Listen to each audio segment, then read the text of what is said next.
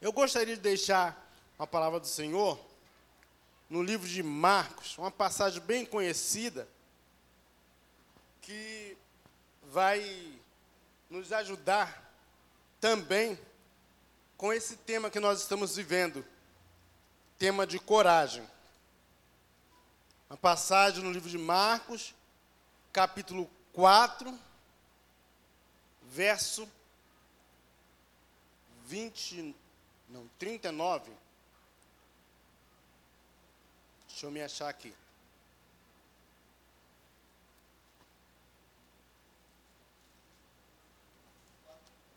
Isso. Sim.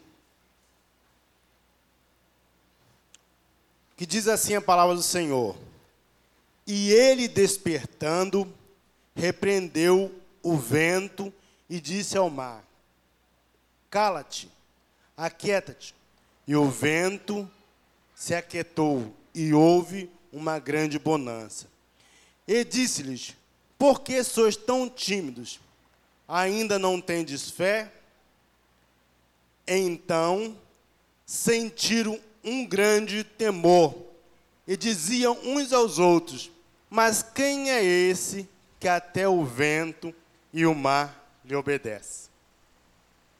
Meus amados, eu queria aqui destacar duas palavras: ainda e até. Nós vamos ver essa passagem bem conhecida e os discípulos recebem um convite do Senhor Jesus. Diz o início aqui que, já sendo tarde, o Senhor disse: passemos para o outro lado. Se formos olhar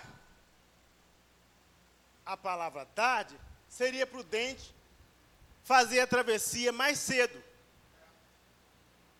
Parece imprudência. Mas quem estava fazendo o convite era o Senhor Jesus. E quando o Senhor Jesus faz o convite, independente da hora, do momento que seja, ele se responsabiliza. E quando ele faz o convite, passemos para o outro lado. Aqui existia uma surpresa para os discípulos. Eu quero dizer para você que ainda que você aceite o convite do Senhor Jesus, ainda que você esteja andando com o Senhor Jesus, você não está isento de maus tempos. Você não está isento de correr uma dificuldade na sua vida. Mas por que você me diz isso? Porque Jesus chama os discípulos para estar com Ele e começa o processo da travessia. E de repente surge o mau tempo. De repente surge a tempestade. E aqui no nosso território, aqui no nosso local, não é comum acontecer tornados, não é comum acontecer tormenta, mas lá para fora existe. E quando acontecem esse, esses fenômenos, as embarcações, elas vão à deriva. Mas começa a acontecer um evento inusitado. O barco começa a ser agitado pelas ondas. Mas Jesus chama os discípulos para estar com eles. E muitas das vezes, irmãos, nós esquecemos que o Senhor Jesus nos chama para estar com Ele e esquecemos que Ele está conosco. As ondas vêm, o mar começa a ficar agitado e nós pensamos, vamos morrer. Estamos sozinhos.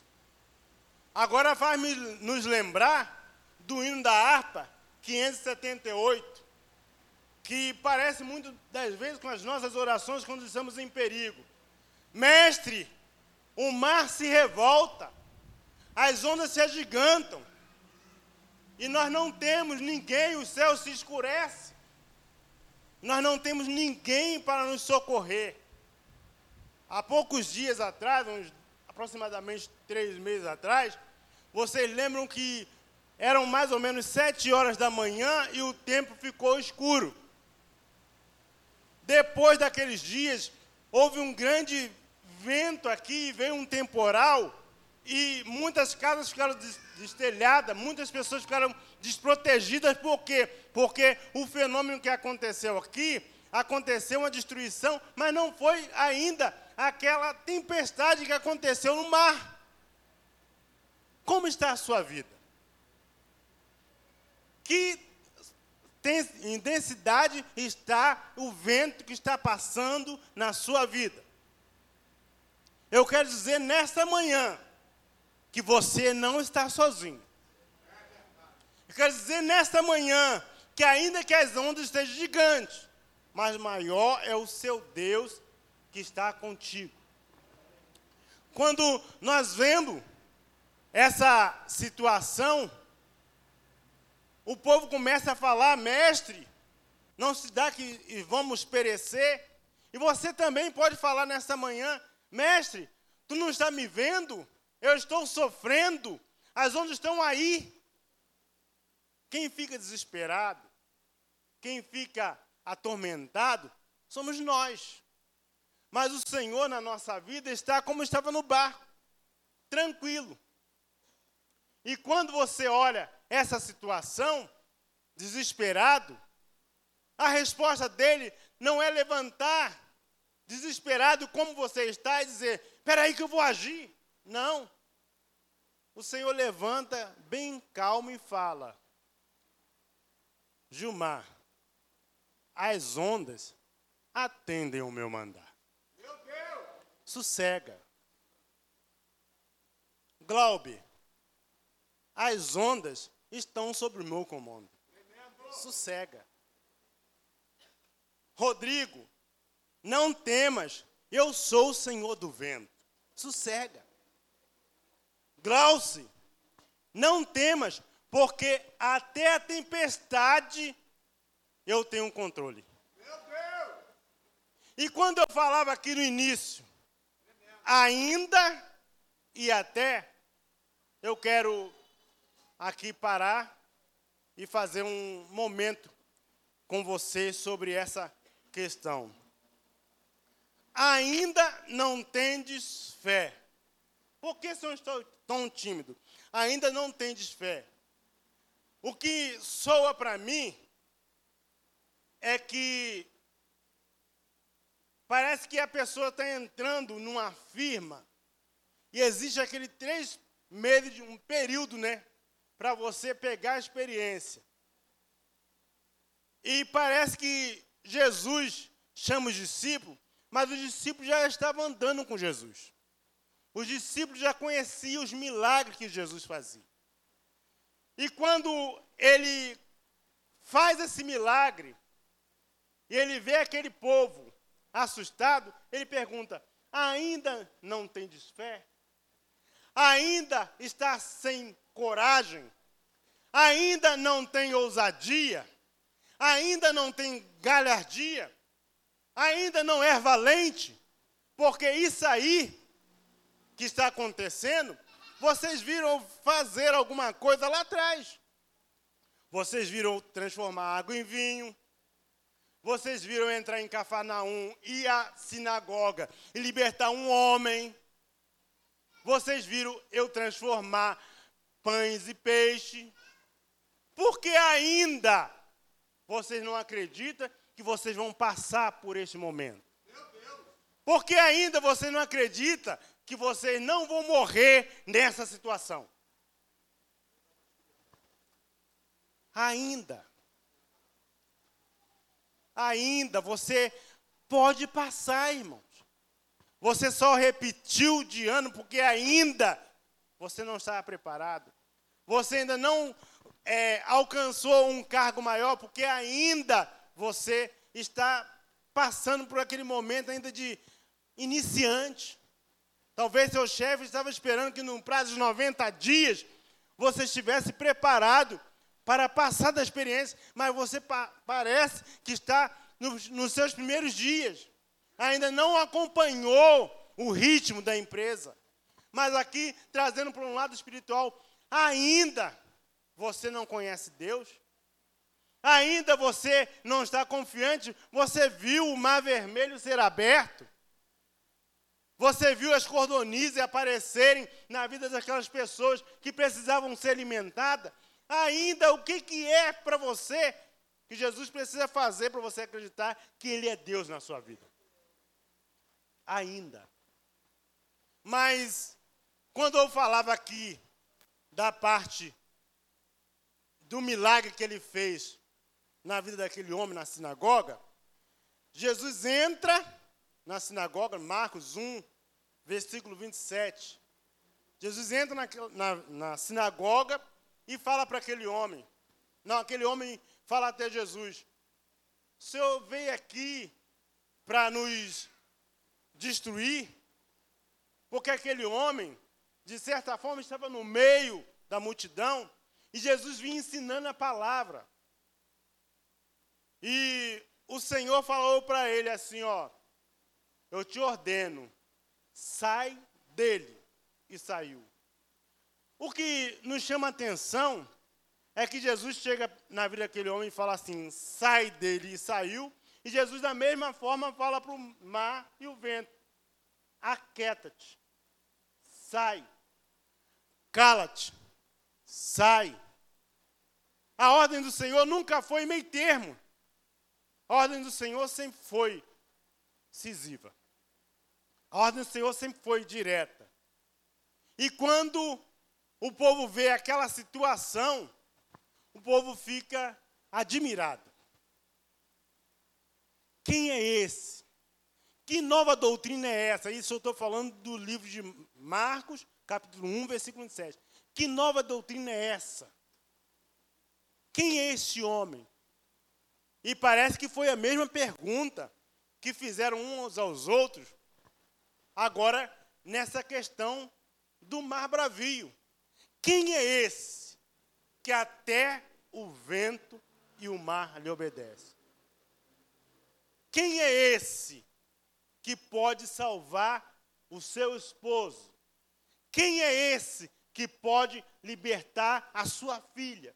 Quem é esse que pode curar o câncer? Sabe por quê, irmãos? Porque nós limitamos o nosso Deus. Nós achamos que ele pode curar dor de cabeça, o resfriado, mas que ele não pode curar a AIDS, a lepra. Eu quero dizer para vocês que o Senhor é dono de todas as coisas. Em cada situação que você precisar dele, ele é Senhor. Se você precisar dele na área da medicina, ele é doutor por excelência. Se você precisar dele na área da construção, ele é o arquiteto. Se você precisar dele na área emocional, ele cuida do seu coração. Ele tem a paz para a tua vida. Acalma o teu coração. Você não vai morrer nessa tempestade.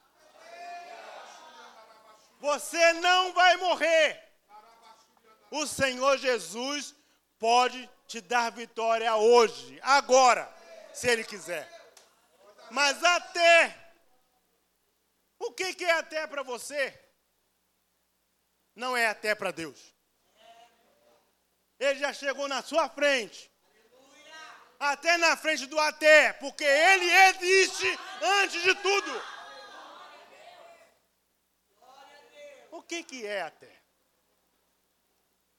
Eu estava meditando essa manhã e eu deparei com essa duas frases. Ainda e até. Ainda é porque é um processo. Eu preciso conhecer o Senhor, os feitos. Eu preciso confiar no Senhor, porque Ele já fez, e eu tenho certeza que Ele vai fazer, porque Ele já fez ontem na minha vida e faz hoje também. E até é porque nada é impossível para o Senhor. Até é porque o Senhor tem o controle de tudo. Irmãos, muitas das vezes a gente fica olhando e fica colocando obstáculo. colocando dificuldade onde não tem dificuldade. Eu falo isso para mim mesmo. Tem hora que eu estou crente a beça. Tem hora que eu entro no meu quarto e estou falando lá com Deus e as coisas parecem que estão tá tudo pertinho de mim, o céu está pertinho de mim. Mas tem hora que o negócio está difícil. Tem hora que parece que as ondas estão agitando. O barco vai à deriva, mas não vai, porque até o vento da minha vida, ele tem um controle. Ele tem o controle. Quem não tem controle sou eu. Eu preciso ter equilíbrio. Nos momentos difíceis da minha vida, eu preciso ter equilíbrio. Para decidir, Pastor Luiz. Para decidir. Se eu não, não tenho controle, eu fico perdido no meio do caminho.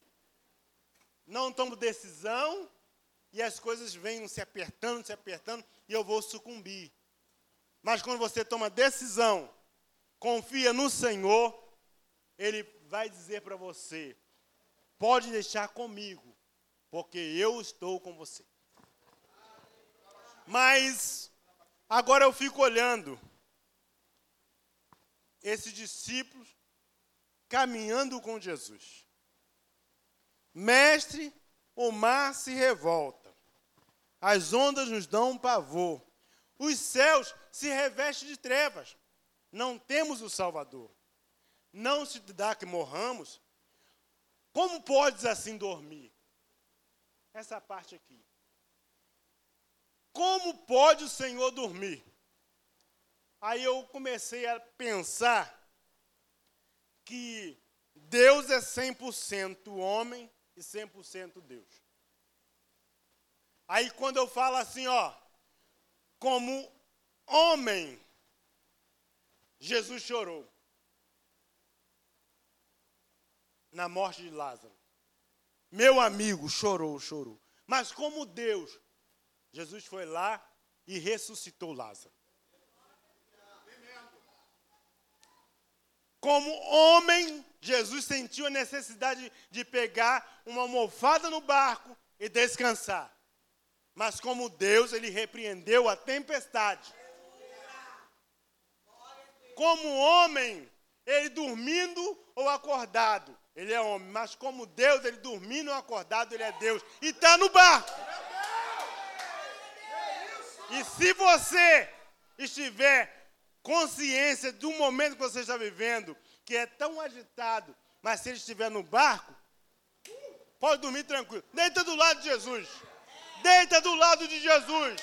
Se tu estás tranquilo, eu também estou. Deita do lado de Jesus e vou dizer: vou dormir tranquilo, porque ele está no barco. Agora, se ele não estiver no barco, meu irmão, fica desesperado mesmo. Pula dentro d'água, tenta se salvar pelos seus recursos, porque ele não está no barco. Mas se ele estiver no barco, adore ao Senhor no meio da luta, no meio da prova, adore ao Senhor. Ele é o Senhor da tua vida, ele está no controle. Você pode tudo porque ele está contigo. Mas quando nós falamos do momento glorioso desse tema, coragem, nós também devemos falar do medo, porque parece que um anda do lado do outro, mas a coragem é uma virtude muito forte. O medo é um sentimento muito ruim. Muito ruim. Eu me lembrei de uma situação. Ontem mesmo eu falando com meu irmão Altamir e falava sobre o meu irmão mais velho, que vocês conhecem aqui como maestro meu irmão mais velho, nós somos uma família de sete filhos. E meu irmão mais velho, ele sempre teve aquela preocupação de proteger os irmãos. Engraçado, né? Magrinho, ninguém dá nada, mas era ele o mais velho. O papel era dele. E me fez lembrar do medo e a coragem na situação dele. Ele, quando mais novo, nós morávamos ali no Jardim Independência, E nosso quintal, nós tínhamos um quintal muito grande, e era um quintal aberto. Então, para chegar na rua de trás, as pessoas faziam o atalho dentro do nosso quintal. E na rua de trás tinha uma família também com aproximadamente de sete a oito irmãos, que o mais velho lá era mais velho do que o meu irmão.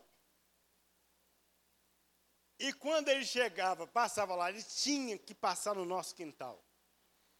Ele, quando chegava, ele passava no quintal e mexia com meu irmão.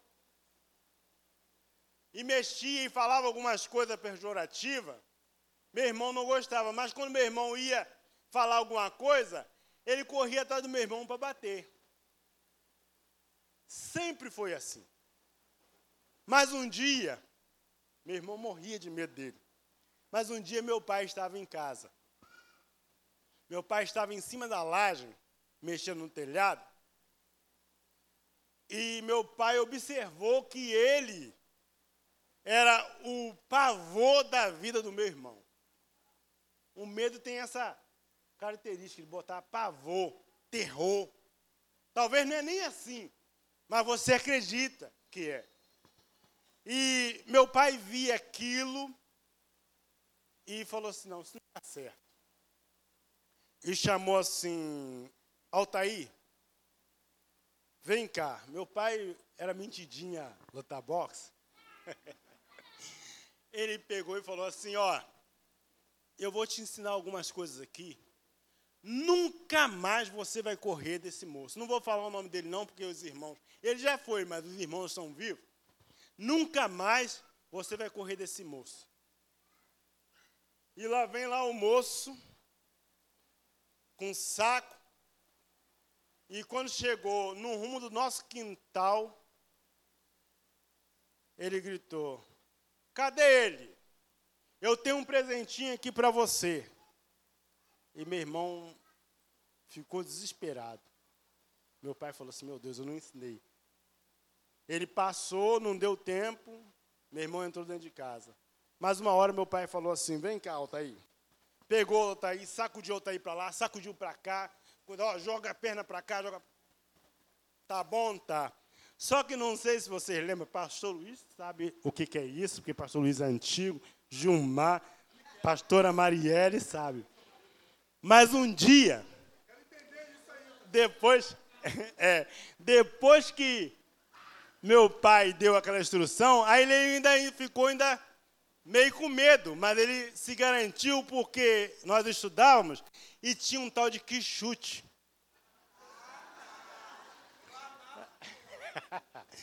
Aquele que chute, aquilo tinha uma ponta muito dura. Então ele foi dentro de casa, peraí, vou ainda fazer alguma coisa. Pegou, botou o chute e saiu. Veio o camarada lá na esquina. Cadê ele? E nada. Quando chegou no rumo da nossa casa, meu pai foi e empurrou Altair. Empurrou e falou assim, agora não tem mais jeito. Agora eu vou ter que encarar. Altair colocou o moço no chão. Colocou, o, o medo saiu, irmãos. Colocou, ele criou coragem, o medo saiu.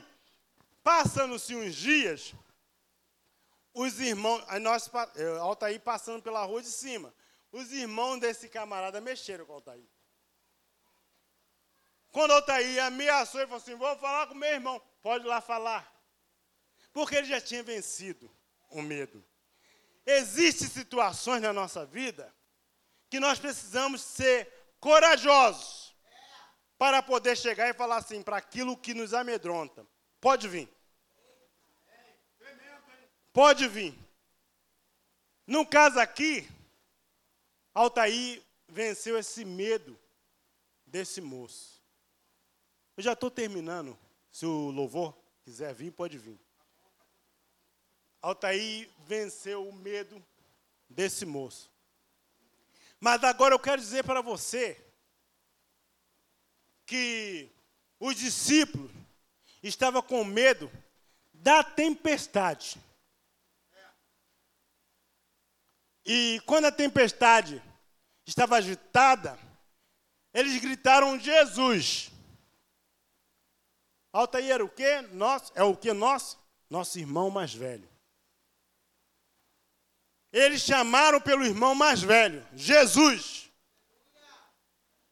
E quando Jesus se colocou de pé e repreendeu o vento, a tempestade, eles já não estavam mais sentindo medo de tempestade, mas estavam assustados com o que Jesus fez.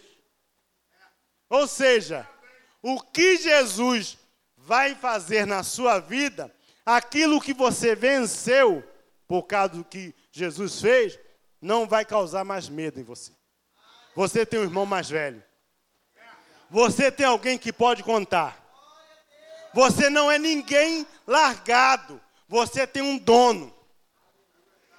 Jesus repreende a tempestade.